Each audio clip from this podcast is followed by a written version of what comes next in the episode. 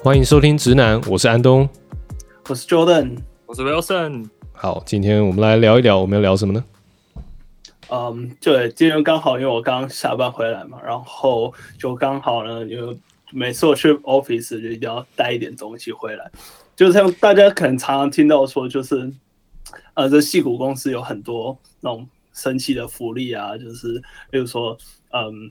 一些，例如说你搬家的时候会给搬家费啊，然后或者是就是各种钱会会付你钱的福利就对，但是这些福利大多数的时候他们都需要缴税。但这这这一堆神奇的福利里面就有一个特东西，就是那些免费的食物啊，然后午餐啊，或者是呃零食之类的。像我们公司就有一个很很奇特的现象，我们经常我们很多同事啊，他们都是中午的，他们就只吃水果沙拉。然后他会把那个主餐，因为每个人规定只能拿一份主餐，但是水果沙你可以盛一堆，他就会把那个水果沙当正餐吃，那这是他的午餐，然后再把那一份主餐打包回来当便当，就是晚餐，所以你就可以顾了两餐。哇哦，就省下一餐了，这样太聪明了吧？对对对对对。然后你不是有很多 life hacker 零，对对对，然后很多零食啊，就是这些东西，然后他们就说有一些坚果之类的水果，然后呢，你就可以就是说吃个。吃个这些坚果水果，然后再喝一杯咖啡，哎呀，这就是早餐了。所以打包其实在，在在你们戏骨也是一样，反正就是赶快包起来，这样就我不知道。我不知道打包在戏骨频不频繁，但是我们控制蛮多的。啊，是是不是又是什么亚洲人在打包这种？重重点就在重点就在于说这些东西。这些他提供的免费的零食啊、食物这些东西是不需要课税的，这才是重点。因为这种时候都知道，这个 戏骨这边你虽然赚的非常多，但是你你要缴的税也非常多。呃，我们这边倒是很常会有欧米亚给啊，就是很常会有一些礼品什么的，就是有人来我们这边拜访，会带一点，然后放着大家拿着吃这样。我觉得这应该是跟台湾应该也是差不多，反正是偶尔会有一些零食这样。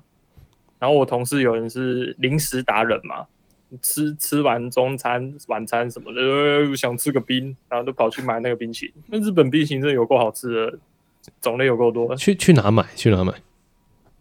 附近的超市或超商都有啊，很多啊。而且，呃，这好像是日本好像蛮蛮常见的一种，就是我们我们机构里面也会有食堂，食堂跟便利商店，就我们机构内部的。嗯，然后每一间公司应该都会有，好像都蛮正常，都会有这些。诶，那我挺好奇，这些食堂是要付钱的吗？付钱啊，要付钱啊，但是就是比外面便宜蛮多的啊。那好像跟我之前在说去拜访厂商一样啊。说便宜，其实诶，跟台湾比起来应该蛮贵啦，就一餐大概也要五六百日币。嗯，我觉得现在其实现在比起来，如果说不不计入那个台湾的大学的那个学生开销的话，我觉得应该、嗯、应该台湾其实物价已经有点追上，应该有点追上那个等级了吧？如果至少在台北吃东西的话，我觉得也也是差不多那个钱吧？是吗？对啊，现在很贵，一餐一百多块吧？台北差不多差差不多啊，因为现在现在你日币对五百块差不多是。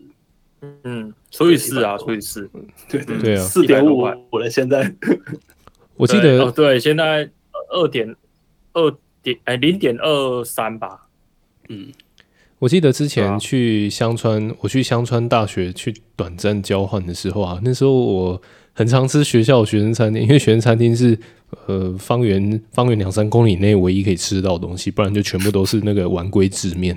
就是全部都是乌龙面，会 吃到会害怕。对，这边很好吃，好不好？没有 在你你去了香川，去了那个香川那个地方，就是大街小巷全部都在卖乌龙面，所以在那边就是吃了一两餐，就会觉得啊，那个我尝到了香川本地的那个那个乌龙面这样，然后看到丸龟就不会想走进去了。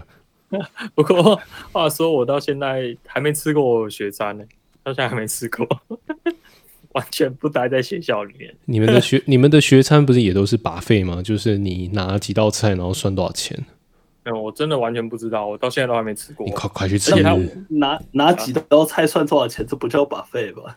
对，之前之前我在香川的是这样啊，就是他就用碟子都装好，然后各种不一样的的东西，就是 buffet 这样子，然后你就 buffet 拿了、嗯、拿了多少是算多少，其实跟台湾自助餐有点像，只是它变比较高级。哎、那那那，那我之前这边美国这边学校的这才叫做 buffet 好不好？我们我们是这样，我们付一个入场费，你在里面待多久都行。所以呢，哇哦，待一天好了。对对对对对，就是我们这个就变成是因为，嗯，我们那时候还算是就是大部分课都还是 hybrid，就是你可以去学、uh -huh. 去教室，也可以就是 remote。那就会有很多学生他，他他他直接就在学那个食堂里面，他早餐就进去吃，然后就在那边上课啊，然后他反正里面有厕所、有咖啡饮料，然后有食物、甜点，什么乱七八糟都有。而且他就从头里面在在里面待一整天，然后他就因为插座什么的也是也有嘛，然后他就待一整天。这样子我印象中好像十二三块美金那样子。哇，他被哄抬，哎，不错，哎、欸，其实不错耶，我觉得那个台北的共享办公室都没那么便宜耶。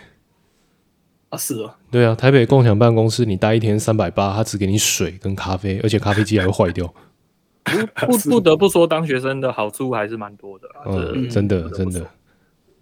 但是我这边好像也因为 COVID 的关系有点限制，而且我这边晚上是不开的，哎，我们晚上真的是死沉。没有在腐烂的，五点之后就像死城了，没有在腐烂的。你说大学里面、学校里面都遇不到人吗？还是什么店都没有开？遇得到人，但是真的很少。而且我们学我们学校里面便利商店好像只开到五点还六点，靠，就很早就关。我这边真的就是很乡下，真的超级乡下的。那我我上次不是有 po 那个影片给你们看吗？看看不出来呢。不用看那个内容，你就看那个时长就好，一个多小时，在学校里面走一个多小时才走到车站。那、啊、你最近过怎么样，Wilson？我现在最近在忙啊，因为下礼拜要那个嘛，下礼拜有研讨会，在准备研讨会的一些东西，比较有点烦呐、啊，有点烦。那研讨研讨会要讲什么？研讨会。讲我最近在做的那个研究啊，不过怎么讲？我觉得日本真的就是体会到他们那所谓无形的压力，然后跟你说啊，没关系，没关系，都跟你讲没关系呀、啊，但是你没东西报就是宅系。对对对，这日文它特别有一个就是你会不会读空气？对对对对对，就是这样。Cookie 有没有那里？那是什么意思？就是你会不会看？嗯中文应该就是看看看气氛啊，嗯，对，看人家脸色啊，类似这样。哦哦哦哦，就是那个对于环境的那个人人情还有那个情绪的感知度，是不是？对对对对对对对对，日本真的就是真的就是需要这一套。啊，我我是觉得无所谓啊，因为呃，我们常常跟我那墨那个我们实验室里面那个那个。墨西哥人 还有那个巴西人都在讲说，我们有那个外国人护体。他说：“哇，你们的外国人护体比较强，我弱了一点啊，看起来像亚洲人啊。”这真的有差，就是他们他们对于外国人可能比较不会，就是。有有那么那么高的要求，就是心理上，对，就是有点就是啊，你是外国人哦，好吧，你不知道那就这样。但是你外表看起来像亚洲人，那你就应该知道这种感觉。那这样子听听起来压力很大哎，就是你如果没有做好一些事情，那你可能也不知道别人在想什么，但实际上团体是有在想什么的。对对对对。哦，那你这样日子不会不好过吗？我现在还好，我现在是觉得蛮爽的，反正就就就这样嘛。还是你要和巴西哥、墨西哥，你要和巴西哥跟墨西哥混在一起？巴西哥，对吧？我们那个巴西人也是蛮有趣的啊。我每次都吃他的食物，然后每次都跑去买可乐。他每次点点那个餐都都不吃，然后其实我想喝可乐，然后就跑去买了一瓶可乐回来。说：“哎、欸，啊，你这不吃哦，那给我吃好。”哦，好好好。然后日本都是那种一碟一碟的小菜嘛，我就跟他拿几碟这样，因为反正他没吃嘛，然后把那几碟小菜拿来吃这样，每次都吃他的食物。然后说：“哎，奇怪，哎，你怎么都吃不胖？”我说：“就是因为你没吃才会胖。”他说：“哦，是这样吗？” 所以，所以这个巴西哥跟墨西哥他们是做什么的？他们的做的内容跟你一样吗？那个。一样一样，也都是做材料研究，但是他们做的，哎、欸，巴西巴西人，巴西人是博士生啊，蛮厉害的，就是主要是做分析的，他们是主要做数数据分析。另外一个墨西哥人，我就比较没那么懂了，对，因为他也不常来实验室，我不知道为什么，大家都很都很担心他，念不下去了。不是听听听听他听说啦，听说他最近在找工作。我对我觉得日本这点蛮特别，就是日本他们工作要在毕业前一年就要开始找，嗯，不像台湾，就是你可能毕业之后再找都还好，但是日本你毕业前没找好工作，基本上你可能等着毕业之后直接失业一年吧，基本上很有可能。但但这一点，嗯，我感觉美国这里也接近，就是说。大部分毕业生六月毕业嘛，然后他们可能在那些公公司在招这些新毕业生，他们都是在大概八月、七月、八月差不多就开始开始前一年嘛，也是前一对前一年前一年嗯就开始在找，所以但但我没有非常确定，就是说，因为毕竟做 software engineer 这一块，software 他们这个领域。我感觉他们包含连招募方式都就是面试什么的，都跟其他工作其实都有点不大一样，所以我没有非常确定现在就是除了 software 以外，他们是这有没有等得到这么早在找工作？这我也不知道，但是我有听，就是听他们说，因为我那时候我是四月的时候来的嘛，他们那时候就很担心，因为我我们我我的学学制是四月毕业嘛。那我今年四月来，那他们说很怕我一来，可能四月到可能六七月这之间，大概做工工作岗位就都会确定下来，再再要再之后再找就很难。以他们的讲法是这样啊，就是可能以传统日本企业的时间规划来讲是这样。然后我有听过，就是说出去工作然后失业，他说就是你失业的那个时候的那个压力真的是超级大，因为。你有一些东西要缴什么的，我不知道什么，就是他们就说这种日本的这种无形的压力、社会压力，让他觉得压力很大，就是一直找不到工作的时候，嗯哼，要转职，呃，对，转转职也是一个很大的问题，在日本。是。是，听起来听起来很僵化哎、欸，我觉得听起来啊，对对对，这点是的，是哦。不过刚刚 Jordan 说，Jordan 跟 Wilson 你们说提早找工作，其实我觉得这个在台湾应该也是有这样的状况，只是这个就看看个人呐、啊。就是，对，我觉得风气没有你们那么盛。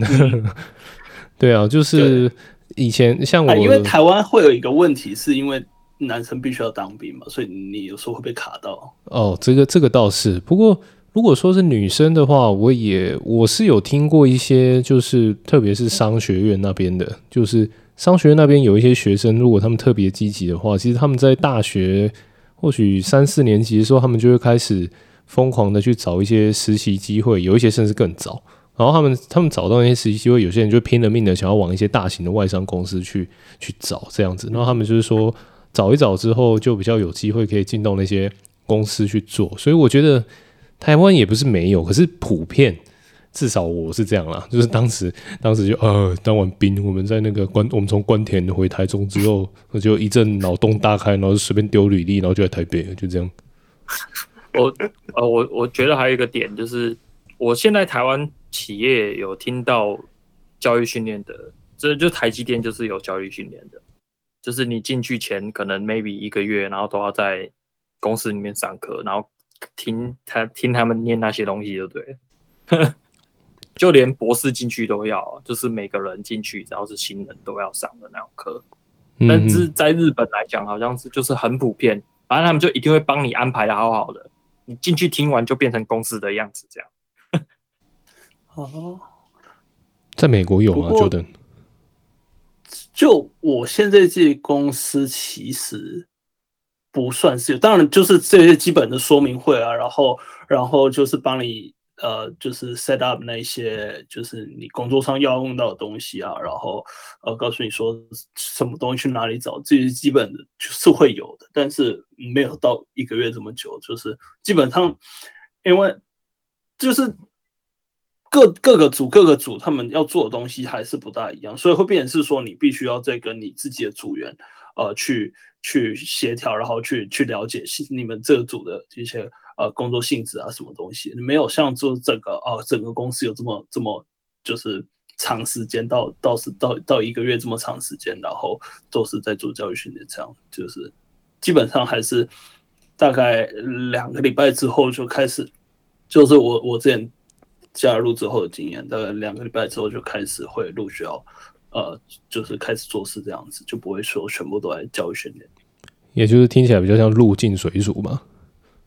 对啊，做中学吧。哦，做中学，台湾企业我记得大部分我的经验也是做中学，而且还要做中去感受。对，基本上也都是这样吧。嗯，而且台湾企业还有那种什么，哎、欸，今天面试，明天直接就职。啊，对，明天可不可以上班？哎、欸，对对对，对，这一点没错。日本基本上没没有这种，反正他们就是你进进来之前，他会帮你把你的后事全部安排好，这种感觉。没有什么后事？就是你进公司之后的事，帮你。OK，, okay 你你讲的好像进了这间公司签了卖身契一样。差不多啊，就是变色畜嘛。不过我我说到这个，我其实我想到就是呃。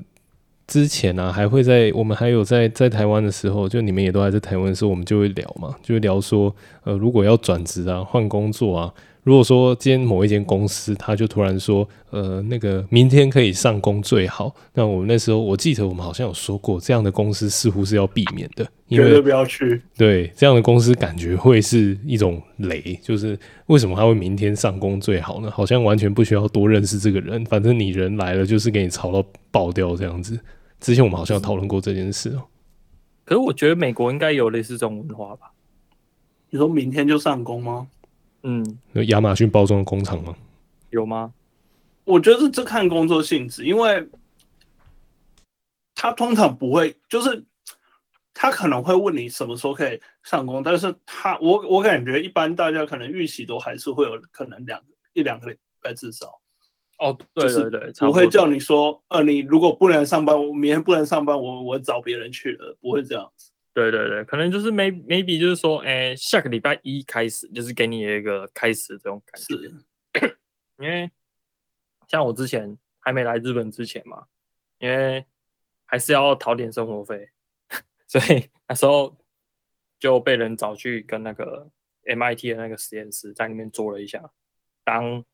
反正就是在里面当杂工啊，要做什么就做嘛。打工对，打工的，他们就说：“哎、欸，我们这时候，他们他们那时候在做，他们现在还在做，他们在做一个车嘛。然后说：‘哎、欸，这个车要什么结构什么的。’我说：‘好好，那跟我讲你们需求，我帮你设计一下结构。’然后就帮他们去做那些东西。然后反，然后他们那时候也是基本上就是，哎、欸，我去那边跟他聊完，然后感觉还不错，里面的人觉得，哎、欸，这个人应该应该 OK 可以用哦。”哎、欸，那你下礼拜就可以找个时间就可以过来这样，然后就算薪水，也是蛮 free 的，也是那种不知道，因为是 MIT 的实验室啊，我就觉得应该是美国的 style 吧，我是那时候是这样感觉啊。你说的是你之前你的学校的那个实验室，他们是直接跟那个麻省理工学院合作，是不是？就直接吃他们那边、哦啊啊啊、吃双边的资源，是不是？基本上是吃双边资源，没错。哦，真好，真好。那那个是那个是怎么样？那个是你如果进去了实验室之后，是有机会可以去到美国的波士顿吗？还是还是就是留在台湾这样子而已？去麻省理工，就是你有计划能对的话，当然是没问题啊。我是觉得，呃，很多很多东西，就是像我现在来日本这边，也都是运气运气。然后你要申请上麻省理工，其实也都是运气运气。你说实在的，如果你在那间实验室工作一段时间，能力不差的话，像我有一个学妹嘛，就申请到 MIT。当然，我觉得很大一个原因也是因为她在里面做了也两年左右了吧，就是也没有读研究生，但是就单纯就在里面当助理。当然能力也不差啦，当然也是很不错的，就是有能力的。然后在里面做，然后大家也是觉得，哎，OK，这能力 OK，然后申请 MIT 就上。哦，你是你意思是说，他原本是一个类似专任助理的，还是兼任助理的角色？然后他在研究助理这种感觉。哦，这样子。然后他在在就是在实验室里面工作，然后最后就是申请上那个麻省这样。对对对。哦，真好。那这样其实我觉得听起来跟你有点像。你之前在中研院的时候，就这样来来去去，我觉得有一点类似啦。我觉得、啊，我觉得这或多或少都有点运气成分啊。当然你自己也要有准备，但是基本基本的门槛还是要到的。对对对，你不是说你连个门槛都没有，想认识就进去，也不是这样。但是你还是有一些基本能力，然后大家觉得你啊你 OK，然后有认识，觉得你这个人 OK，然后基本上靠点也算是靠点关系吧。我觉得这或多或少都有啊，因为毕竟认识你这个人，知道你的能力在哪里。这我可以理解啊。这个其实就是像嗯，比如说像我做影片好了，我做影片其实我。习惯找的人就是我习惯会合作的人，就是我熟的嘛，像剪接师啊，或是摄影助理啊。那么这些熟的，就是嗯，刚开始合作的时候，就会先观察他的能力，那他能力反看他能力啊、反应啊、敏捷度啊，那还有做一些解决一些问题的时候，可不可以举一反三嘛？就像最近我团队新来了一个，他是北科电子的。电子工程，对，然后呢，他在他在做的时候，他就是那个他在处理那些电流的时候啊，我就觉得他他他，因为我们有很多东西要充电嘛，然后他在充电的时候，他就会做一些很狂的举动，就是那个 MOD 的盒子，就中华电信那个 MOD 的盒子啊，它上面旁边也有 USB 孔嘛，然后那个是它那个 USB 孔其实设计给硬碟要储存那个录影资料用的。然后结果他就因为我们我们那个缺 USB 孔，然后他就直接把我们那个小小电流的那个无线麦克风，他就是直接把它全部插插好插满。那我就说这样子，嗯，他这样子也都可以供电吗？他说可以啊，反正都是反正都是二点四安培的那个呃零点五安培的，反正他这样子都可以充电。那我们睡一觉，明天就充饱了，就这样，反正有孔就用。然后我就觉得，嗯，靠，真的是读电子工程的，可是他他能力还蛮不错的，就是。要处理一些呃，比如说有讯号杂讯啊，那他会想办法去把它接地。那我是觉得像这一些他就很不错，是只是就是不知道为什么他从电子工程跑来做摄影啊、录影这一行，就觉得很奇特一个人。那你我觉得这个读物理系跑突然跑去做这个影音，我也是觉得。嗯，这个不好说，这个真的不好说。对啊，那个那个这这位朋友非常特别，他之前他大北科毕业之后啊，我就问他说：“你在干嘛？”那就说，那他就说那个哦，我那阵子我在考那个学士后医学系啊，因为我想说考考看，因为蛮有兴趣的。可是那阵太难考，后来就算了。然后突然让我想到我的那个高中的一个老师，他也是说我当初会来当高中老师，就是想说当高中老师好像蛮闲的。可以让我读书，所以他他本来是想去考中医师，所以他还会把脉、看诊、抓药，什么都会。但是他说后来发现太忙了，根本就没时间读书。不过真的蛮猛的。那时候就说老师，你会就会把脉，因为因为抓药，那你会不会算命？我说哦，这个我也会一点，然后开始算命。那这样看风水什么的，应该是这应该是他有兴趣吧？这位老师。我也不知道，反正就是对。然后他那时候炒炒股也很会炒，对。我那时候高中的时候听他在炒炒股。Jordan 表示，表啊？为什么？为什么突然 Q 到？笑而不语。你你现在不是你现在不是你的职业是你的副业吗？哦，是是是这样子，没有啊，就是这毕竟这戏骨这边呃生活费其实还是挺高的，你知道，就是还还是需要。还是需要一些额外收入，开源节流那种，是这样子吗？不过我在我是觉得我在日本这边的生活费跟台湾比起来，好像差距不太大，基本上都是跟台湾差不多。那是因为台湾有通膨，日本没有通膨，也是也是。欸、但是我现在拿日币花日币，感觉都不大。真的是啊，真为什么说日本为什么日币没有通膨，或者说日本没有通膨？这话怎么说？这这这不是这不是这话怎么说？这是数据上就是这样。甚至前过去十年，可能还有其中一两年，日本通膨还是负的啊。那个是紧缩吧？对对啊对啊，就是它通膨率是负的，对啊对啊。是，它可能通膨率要到一趴就已经不得了了吧？我感觉。我觉得他们可能有个共识在那边吧，就对这个东西。是啊，他们有，就是他们央行好像不太管这个通膨的东西。呃，不过我比较好奇的是，其实通货膨胀的元素呃因素有很多啊，像国际国际的原物料、国际的能源，现在都是但都是涨价涨很凶的嘛。然后连带的，像美国央行有有升息，而且升好几码嘛。那我想这个呃，虽然这些这个升息是为了要抑制通膨，不过为什么像日本也是处在国际贸易体系里面，为什么日本有办法控制的没有通膨这件事情，我比较不能理解是怎么做到的。嗯，不是、欸，可是我我我觉得重点是，呃，大家对财产可能要有一个比较一致的概念吧。